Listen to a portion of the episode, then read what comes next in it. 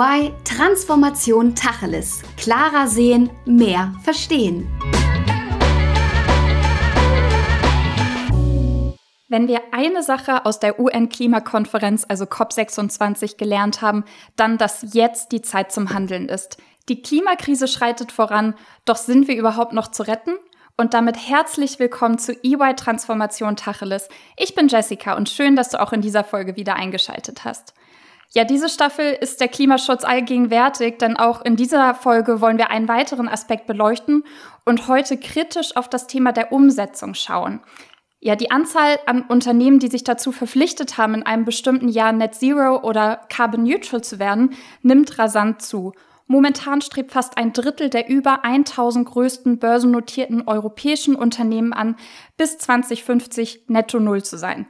Aber nur die wenigsten scheinen auf Kurs. Oft fehlt zumindest ein konkreter Plan, um dieses ambitionierte Ziel zu erreichen, sagen meine zwei heutigen Experten.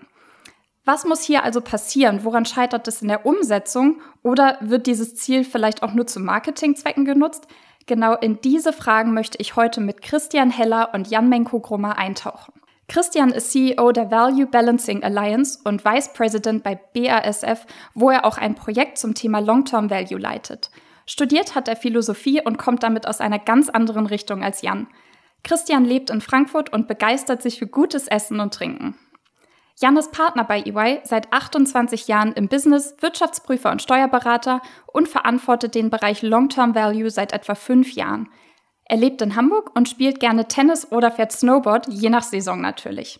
Beide verbindet, dass sie in ihrem Job wirklich ihre Herzensaufgabe gefunden haben, also sind sie genau die richtigen für unsere Folge heute. Hallo, ihr beiden. Hallo, Jessica. Hallo zusammen. Lasst uns direkt mal mit den Entweder-Oder-Fragen starten. Ihr dürft gleich also eine Antwort nennen. Fangen wir an mit der ersten Frage. Die Ergebnisse der UN-Klimakonferenz, sind die für euch verbindlich genug oder ausbaufähig? Ausbaufähig. Dito, ausbaufähig. Okay, gut. Wer rettet uns denn jetzt vor der Klimakrise? Sind es eher die Unternehmen oder die Regierungen? Beide zusammen. Lass ich gelten. Jan, was sagst du? Auch beide. Okay. Dritte Frage. Was braucht es denn für die Umsetzung? Eher Incentivierung, also Anreize oder Sanktionen? Mehr Anreize als Sanktionen. Sehe ich genauso. Anreize ist besser als Bestrafung. Okay, ihr schließt die Sanktionen ja nicht ganz aus, da kommen wir dann später im Verlauf nochmal zu. Aber erstmal meine letzte Frage an euch in der schnellen Runde. Hat die Pandemie das Thema Klima eher beschleunigt oder aufgehalten? Das Thema beschleunigt. Denke auch, deutlich beschleunigt. Perfekt. Danke euch beiden für eure erste Einschätzung. Dann lasst uns mal tiefer einsteigen und hier wirklich Tacheles sprechen. Christian, Europa bemüht sich ja wirklich, sich dem Thema anzunehmen, Lösungen zu finden und somit unsere Welt zu retten.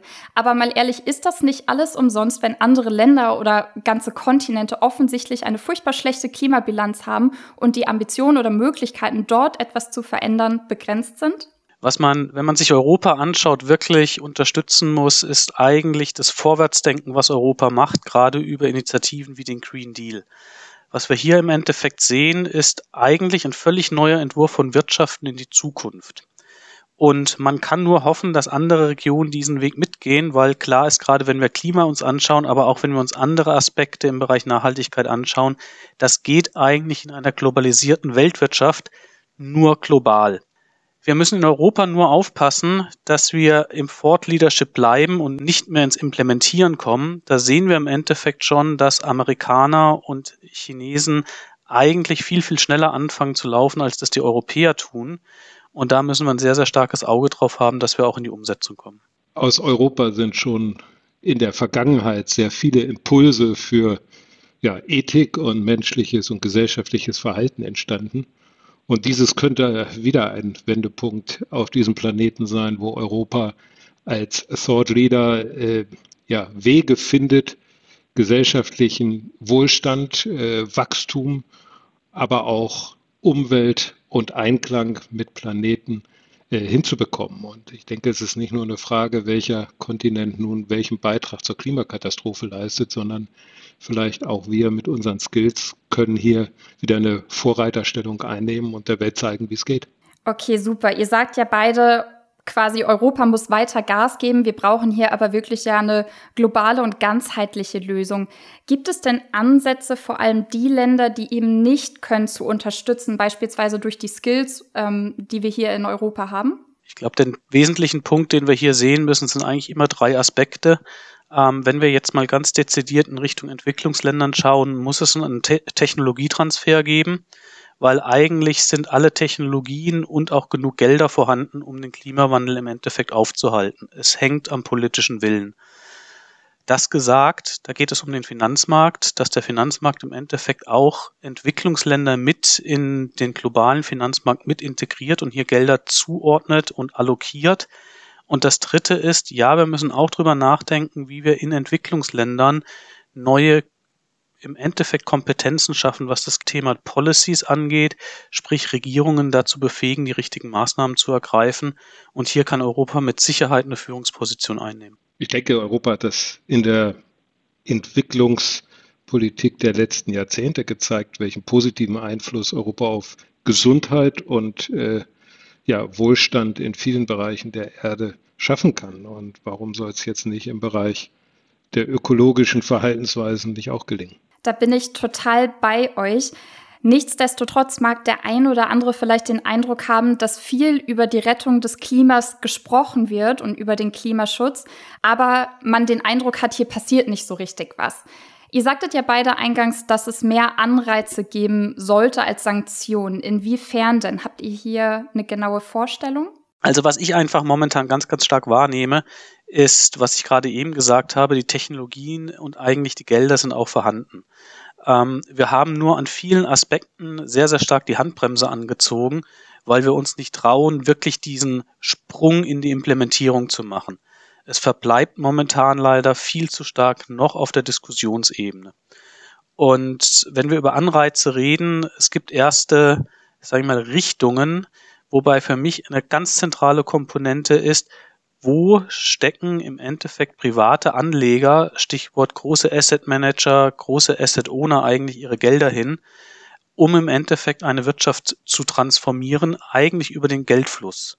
Und eigentlich in meinen Augen muss man den Unternehmen, die jetzt nicht nachhaltig oder nicht in Richtung Net Zero äh, laufen, den Geldhand zudrehen. Ich denke, das ist ja auch so ein bisschen der Leitgedanke vom EU Green Deal gewesen, Finanzsektor und Realwirtschaft genau dahin zu bringen, über die Verteilung von finanziellen Ressourcen äh, ja, nachhaltiges Verhalten bei der Realwirtschaft zu initiieren. Ähm, ich denke nur, es ist nicht nur Aufgabe der Politik, es ist Aufgabe von uns allen, sei es Investoren, aber auch wir als Kunden oder Mitarbeiter, genau darauf hinzuwirken, die Unternehmen und Geschäftsmodelle ähm, ja, ein Stück weit zu bevorzugen bei alledem, was wir tun, die in Richtung Nachhaltigkeit schon sehr viel mehr Engagement zeigen als diejenigen, die das nicht tun. Und ich glaube, äh, das wird die große Herausforderung für uns alle sein, eben alte Verhaltensweisen und Besitzstände aufzugeben, weil das wird zwingend notwendig sein, um eine nachhaltige äh, Gesellschaft zu erzeugen an dieser Stelle. Und da spricht der Jan eigentlich in meinen Augen ganz, ganz wesentlicher Punkt an, ähm, wo ich nicht so positiv das wahrnehme, sprich, wie verändern wir eigentlich unsere Verhaltensweisen als am Schluss Konsument und Bürger. Und da habe ich richtige Bedenken, dass der Mensch in sich eigentlich diese Verhaltensweisen fundamental verändert. Deswegen wird für mich erstmal die Frage sein, wie man es auf der institutionellen Ebene schafft, sprich über Gesetzgebung, aber auch über größere Organisationen, die in meinen Augen hier in die Vorleistung gehen müssen. Danke euch beiden. Die Antwort leuchtet mir total ein. Wenn wir jetzt aber mal in die Unternehmen schauen, was für Bedingungen müssen denn innerhalb einer Organisation geschaffen sein, um einen positiven Beitrag überhaupt leisten zu können? Also ich denke, Anreizsysteme spielen eine Riesenrolle und natürlich die Integration von ähm, Umweltzielen und äh, auch andere nachhaltige. Wir reden ja nicht nur um Umwelt, ja, wir reden ja auch über das S bei ESG wie Social und Governance-Themen, dass die in unternehmerische Entscheidungen zunehmend einbezogen werden. Und das ist ein kultureller Wandel, der mit Sicherheit ein bisschen Zeit braucht, aber auch mit hohem Nachdruck in die Verhaltensweisen von uns allen immer weiter eingeschärft werden. Also das ist so ein steter Tropfen hüllt den Stein. Wir müssen immer wieder die Frage stellen, wenn wir reine äh, finanzorientierten Entscheidungen treffen, ob wir dabei die Aspekte berücksichtigt haben. Und das wird ein ganz entscheidender Faktor sein, ob wir kulturell so weit sind, das wirklich zu wollen und nicht nur auf ein Blatt Papier zu schreiben um das ein Stück weit zu ergänzen. Wir sind uns ja eigentlich alle im Klaren darüber, dass die Uhr nicht fünf vor zwölf steht, sondern eigentlich schon Viertel nach zwölf, gerade was das Thema Klimawandel angeht. Aber wir können auch Aspekte wie Biodiversität, also Artensterben oder ähnliches uns anschauen, wo wir eigentlich schon über den Zenit hinaus sind. Und in meinen Augen ist es so, Unternehmen im besten Businessinteresse müssen eigentlich diese Aspekte voll mit in die Unternehmenssteuerung heute schon integrieren, und das ist jetzt nicht in dem Sinne eigentlich ein negativer Druck. Das sollten Unternehmen, die ja immer versuchen, unternehmerisch und wettbewerbsfähig zu sein, als großes Unternehmertum wahrnehmen. Sprich, eine Herausforderung ist eigentlich eine Riesenchance. Und das fällt mir in diesem Narrativ aktuell, dass alle eigentlich immer nur schimpfen über das ganze Thema Nachhaltigkeit. Wir sollten hier wirklich auf die Business Opportunities schauen. Stichwort Technologien, Stichwort Wettbewerbsfähigkeit im Markt, Abgrenzung von Wettbewerbern, wo ganz, ganz viel Potenzial am Schluss drin steckt. Okay, und wenn ich euch so zuhöre, dann nehme ich mit, dass es wirklich die Aufgabe eines jeden einzelnen Mitarbeiters zum Beispiel ist und dass ihr nicht nur die Führungsebene in der Verantwortung seht, richtig? Das ist exakt der Fall, weil ähm, es ist ähnlich wie auch mit dem Konsumenten. Wir können 3000 Mal sagen, Biofleisch ist besser als Billigfleisch. Aber die Entscheidung wird eben an der Kasse vom Konsumenten getroffen. Und wenn wir alle nicht bereit dazu sind, entsprechend zu handeln, äh, wird es immer eine Nachfrage und damit ein Angebot geben. Und so ähnlich ist es in einem Unternehmen. Eine Unternehmensleitung kann zwar gewisse Leitlinien vorgeben und Vorstellungen vorgeben, aber mit Leben füllt es die gesamte Organisation und das Handeln eines Einzelnen. Die Ideen kommen in der Regel von einem einzelnen Individuum heraus und nicht irgendwie aus einer Gesamtorganisation. Und ja, ich denke, dass äh, die Führungsebenen im Endeffekt dieses Ideengebertum voll stützen müssen, ermöglichen müssen und dafür Raum lassen müssen. Und dann kommen wir mit ganz, ganz, ganz vielen schönen Innovationen. Ja, ihr habt ja auch eben schon den Wertewandel so ein bisschen angesprochen. Und Jan, du hast uns letzte Woche einen Gedanken aus der Ethik mitgegeben, der bei mir wirklich im Kopf geblieben ist, nämlich den über den Milliardär. Magst du uns den noch mal kurz erzählen? Ja, also das ist so ähm, mehr oder weniger so rausgeflossen. Ähm, man muss aber sagen, in den letzten Jahrzehnten und bis heute vielleicht sogar ein Stück weit ähm, genoss der Milliardär über seine vielen Güter, seien es Luxusjachten, Privatflugzeuge, wie auch immer, ein hohes Ansehen. Und man merkt zumindest in der jüngeren Generation, dass dieses hohe Ansehen schwindet bis hin zu Verachtung, weil man muss sich natürlich klar machen, dass all diese Luxusgüter eine unendlich schlechte Ökobilanz haben. Wenn irgendwie eine Person mit 40 Mann Besatzung und irgendwie 400 Meter Schiff durch die Gegend fährt, kann man sich vorstellen, dass das für den CO2-Footprint, aber auch für andere Emissionen und, und Water-Themen nicht gerade vorteilhaft ist. Und wenn eine Gesellschaft das zunehmend lebt, wird es eine normale Reaktion, glaube ich, sein aller Beteiligten, ähm, das Verhalten anzupassen weil der Milliardär, der seine 200-Meter-Yacht kauft, äh, macht das ja ein Stück weit auch, um Anerkennung zu bekommen.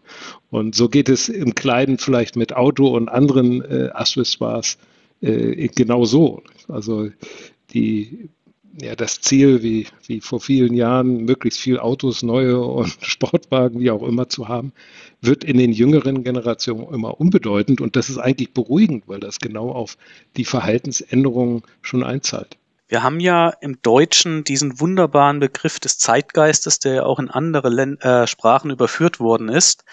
Und das ist das, was der Jan gerade gesagt hat. Ich nehme schon ganz, ganz stark wahr, dass wir einen Zeitgeist, eine Zeitgeistveränderung haben, wenn es darum geht, was macht eigentlich Erfolg im Leben aus. Und da verändert sich einiges. Ich denke nur, dass wir hier viel schneller wahrscheinlich sein müssen, als dass wir in einigen OECD-Ländern bei einigen äh, Superreichen sehen, wie sich das vielleicht verändert. Die große Frage wird wirklich sein, wie kriege ich die Masse der Bevölkerung dahin, dass wir eigentlich ein völlig neues Lebensmodell wählen. Man könnte es so formulieren von einem rein quantitativen Wachstum, sprich die Superjacht, hin zu einem qualitativen Wachstum, sprich wie mache, was mache ich eigentlich aus den Lebensmöglichkeiten, die ich habe. Christian, ähm, meinst du damit, dass das Thema vielleicht schon ähm, viel früher in der Bildung beispielsweise angesprochen werden soll. Also wir müssen ja so ein bisschen wirklich weg von diesem Silo denken. Geht das in die Richtung? Also ich denke, dass wir, wenn wir uns die Bildung angucken, aktuell eine ganz, ganz große Herausforderung haben. Und die besteht darin, dass wir die Tendenz haben, Stichwort Arbeitsteilung, auch in der Bildung in eine ganz, ganz starke Teilung gehen. Wenn ich mir die ganzen MBA-Kurse aktuell angucke, wie kleinteilig die geschnitten sind und themenfokussiert ins Detail reingehen, haben wir, glaube ich, eine riesen Herausforderung, weil alles, was wir heutzutage an Themen und an Problemen in der Welt sehen, hängt so mit sich zusammen, dass wir eigentlich auch Personen brauchen, die Überblicksdenken haben, die Netzwerke verstehen und die Zusammenhänge verstehen. Und das kann man in meinen Augen eigentlich nur lernen, wenn man das von den Kindesbeinen an, also eigentlich ab dem Kindergarten aufnimmt und aufzieht. Super, lasst uns noch mal eine Ebene wieder höher gehen, nämlich auf die Unternehmensebene Ebene zurück und den Aspekt der Berichtsregeln nochmal mit aufnehmen. Ihr sagt ja ganz klar, die Welt braucht einheitliche Regeln und Standards zur Transparenz, um eben in Anführungsstrichen das Gut und Böse zu unterscheiden. Ist das nicht sehr idealistisch gedacht? Also diese Standards sind ja jetzt in der Entwicklung, aber kann das überhaupt funktionieren?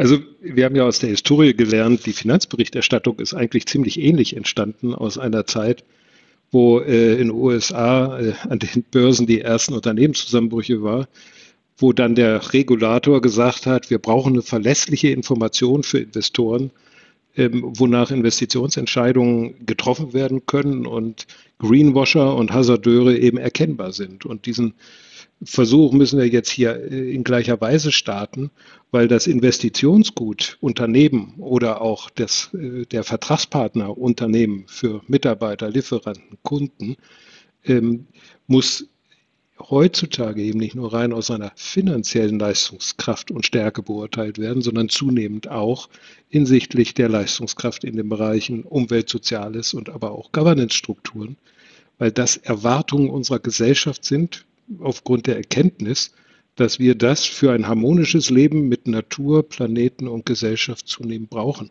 Und insofern ist der Optimismus und die Hoffnung, glaube ich, durchaus berechtigt. Aber Jessica, du sprichst einen ganz, ganz, ganz wichtigen Punkt an, wo wir, glaube ich, heute in eine ganz andere Richtung gehen, als es davor war. Was der Jan ja anspricht, sind zu rechter Weise Berichterstattungssysteme, dass ich die Leistung von einzelnen Unternehmen miteinander wirklich vergleichen kann.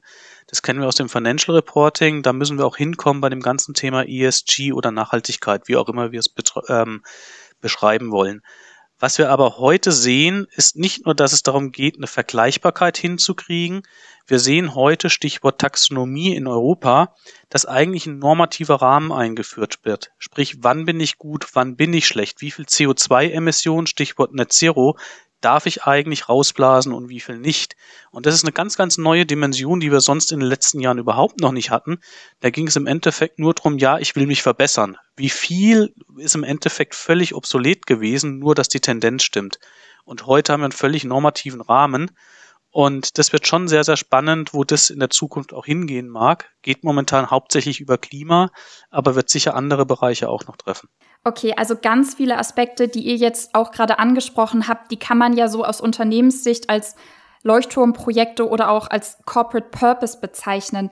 Da fällt natürlich noch viel mehr mit rein, aber ich würde von euch gerne noch mal wissen, wie ihr denn die Relevanz solcher Leuchtturmprojekte für ESG oder in dem Fall für den Klimaschutz einschätzt und im Anschluss aber auch, was das denn konkret für die Ausrichtung an KPIs oder der Unternehmenssteuerung bedeutet. Ich glaube, Purpose ist gerade in einer Unternehmensumwelt, die durch sehr viel Bewegung, Volatilität geprägt ist, umso wichtiger, weil das ist eine Art Leuchtturm der Organisation, die in unsicheren Umwelten einfach eine Richtung vorgibt. Und wir werden auf dieser Reise mit Sicherheit noch viele äh, Überraschungen erleben, wo Unternehmen relativ schnell darauf reagieren müssen und, und reagieren müssen können. Und das hat sich, glaube ich, gerade auch in der Pandemie gezeigt, dass wenn sich Umweltbedingungen von heute auf morgen dramatisch ändern, überstehen die Unternehmen, die wissen, in welche Richtung sie gehen und mit einer möglichst agilen, flexiblen Organisation ausgestattet sind. Und hier gilt es eben auch im Bereich von ESG eine klare Strategie zu haben, die mit Sicherheit in der Exekution äh, andauernd äh, nachjustiert werden muss, weil Technologien sich ändern, Erkenntnisse sich ändern und damit das Ziel, zum Beispiel 2050 Net Zero zu sein oder ähnliches, heute nur umrissen werden kann, aber in der Konkretisierung sich auf dem Weg ergeben wird.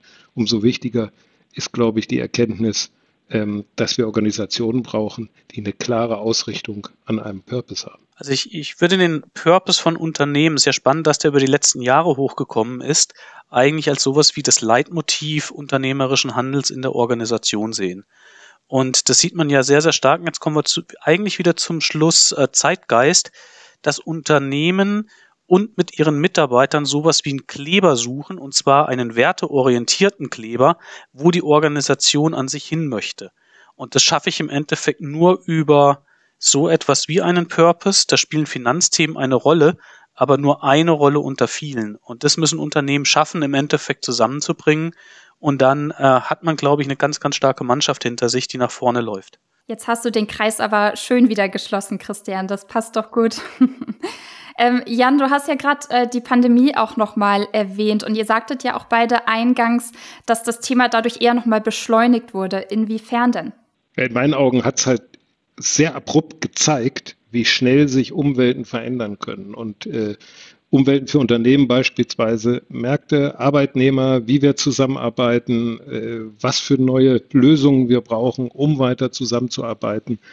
Und ähm, das zeigt halt die Notwendigkeit, dass ich mich heute als Unternehmen auf diese Veränderungen dramatisch einstellen muss. Und die Klima, also das Klimathema und eigentlich, ich würde es breiter fassen, das Umweltthema, aber auch das äh, Social äh, ähm, verlangt von Unternehmen, sich schnell an neue Gegebenheiten anzupassen. Und das haben Unternehmen, glaube ich, verstanden, dass sie ähm, in der alten Struktur und in besitzstandsdenkender Weise das Geschäftsmodell weiterzuführen, nicht mehr festhalten können. Weil eins sehen wir jetzt schon, die Meldungen überschlagen sich ja, ähm, was wir alles machen müssen, um die 1,5 oder die 2 oder was auch immer zu erreichen. Und äh, es wird immer herausfordernder. Und das heißt, es wird am Ende auch nicht nur für die Unternehmen, für uns alle als Gesellschaft immer herausfordernder. Und das äh, ist ziemlich vergleichbar mit dem Szenario, was wir in der Pandemie erleben. Pandemie ist wahrscheinlich ein wunderbarer Turbo für all das, was eigentlich schon angelegt war. Ähm, exogene Schocks, disruptive Elemente in der Wertschöpfungskette und ähnliches, was wir jetzt eigentlich sehen was für mich ein ganz wichtiges Element ist, dass neben dieses Megathema Klima jetzt auch das Gesundheitsthema mit dazukommt, dass man einfach versteht, es ist nicht nur Klima, was zählt. Und was Unternehmen anfangen wirklich zu verstehen, und da sind wir wieder in diesem großen transformativen Gedanken drinne, es geht am Schluss nicht nur um die Maximierung von finanziellen Profiten. Und es geht nicht nur um rein quantitatives Wachstum, wie das die Unternehmen gerade im Rahmen der Globalisierung in den letzten Jahrzehnten gemacht haben, wo nur eigentlich Größe gezählt hat. Was wir heute brauchen, ist eigentlich viel stärker Netzwerkdenken, Stichwort Business Resilience aufzugreifen. Und dazu gehört auch, dass in der Unternehmenssteuerung von Unternehmen potenzielle exogene Schocks wie Klimawandel, wie Covid-19 oder ähnliches alles mit überführt wird und eigentlich voll in die Risikobetrachtung integriert werden muss. Okay, und habt ihr Hoffnung, dass wir es zeitnah wirklich schaffen, noch besser für unsere Welt zu sorgen? Oder macht ihr euch hier ernsthaft Sorgen, dass wir so ein bisschen so einen Stillstand erreichen könnten? Ähm, Sorgen ist fast freundlich formuliert. Ähm, ich habe momentan das große Problem, alle reden drüber, COP26 haben wir drüber gesprochen, aber es fehlt im Endeffekt der Mut zu dem großen Wurf und den, der Mut, endlich mal was richtig umzustellen. Ich habe das Gefühl, wir versuchen uns momentan innerhalb des bestehenden Systems zu optimieren, aber wir schaffen es nicht nochmal von außen auf das System zu gucken und die Grundlagen des Systems zu verändern. Und da ist in meinen Augen ein Grundproblem, wo wir heute dastehen. Ein Beispiel wäre, einfach um es vielleicht plastischer zu machen, wenn Sie sich heute den Mitarbeiter angucken, wo der in der Bilanz von Unternehmen steht, der ist ein reiner Kostenfaktor. Und gerade im Kontext von Artificial Intelligence und allen neuen Technologien ist eigentlich der Mitarbeiter die, die Zukunftsversicherung für Unternehmen. Und wie kann es dann sein, dass das als reiner Kostenfaktor betrachtet wird? Sprich, Stichwort Long-Term Value. Wir müssen uns richtig überlegen, was sind Werttreiber im Unternehmen. Und das ist halt ein äh, wirklich kultureller Wandel und ähm, der braucht seine Zeit, obwohl wir auf der anderen Seite aufgrund der Klimasituation keine Zeit mehr haben. Und deswegen teile ich die Sorge, ähm, der Druck ist riesengroß. Man kann vielleicht sagen, bisher hat die Menschheit immer irgendwie die Kurve gekriegt. Aber es ist kein Selbstverständnis, dass das uns wieder gelingen wird. Und wir müssen, glaube ich, schon zusehen, aus der theoretischen Schönrederei in praktisches Tun zu kommen. Und das ist genau wie Christian auch sagt.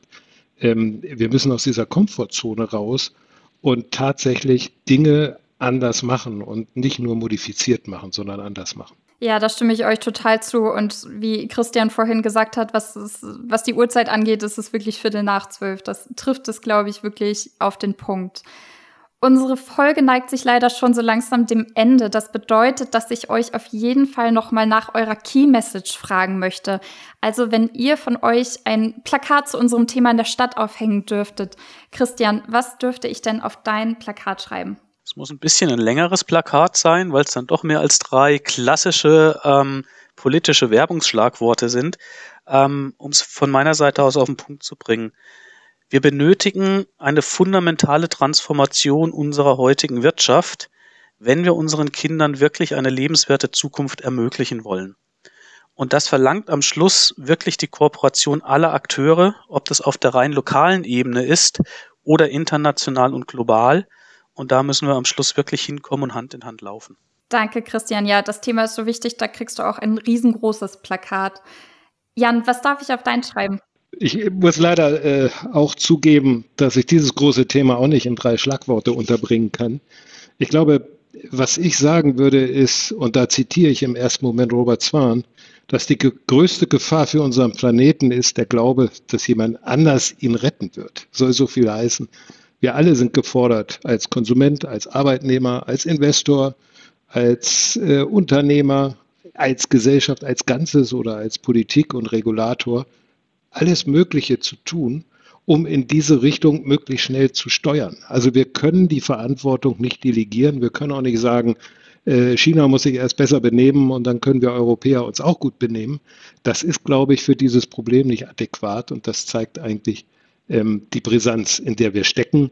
Die Menschen sind halt aufgeruht, zusammen dieses Problem zu lösen. Danke, Jan. Ja, ich glaube, das kann man wirklich nicht oft genug sagen. Also wir geben weiterhin Gas. Ja, was für ein mitreißendes Thema. Ich habe heute auf jeden Fall ganz viele neue Denkanstöße mitnehmen können und freue mich, dass ihr so offen und ehrlich mit mir über das Thema gesprochen habt, Jan und Christian. Das war wirklich toll und spannend, euch als Experten heute bei uns zu haben. Vielen Dank dafür. Sehr gerne. Sehr, sehr gerne. Ja, wie hat euch da draußen denn diese Folge gefallen? Wir freuen uns natürlich immer sehr auf euer Feedback und natürlich könnt ihr auch wie immer mit Fragen oder Kommentaren jederzeit auf uns zukommen. Ihr erreicht uns unter der E-Mail-Adresse podcast.de.ey.com und darüber hinaus freuen wir uns natürlich sehr, wenn ihr diese Folge auch liked, kommentiert oder auch teilt. Und wir freuen uns natürlich sowieso, wenn ihr beim nächsten Mal wieder einschaltet. Bis dahin, tschüss und bis bald. Das war EY Transformation Tacheles. Klarer sehen, mehr verstehen.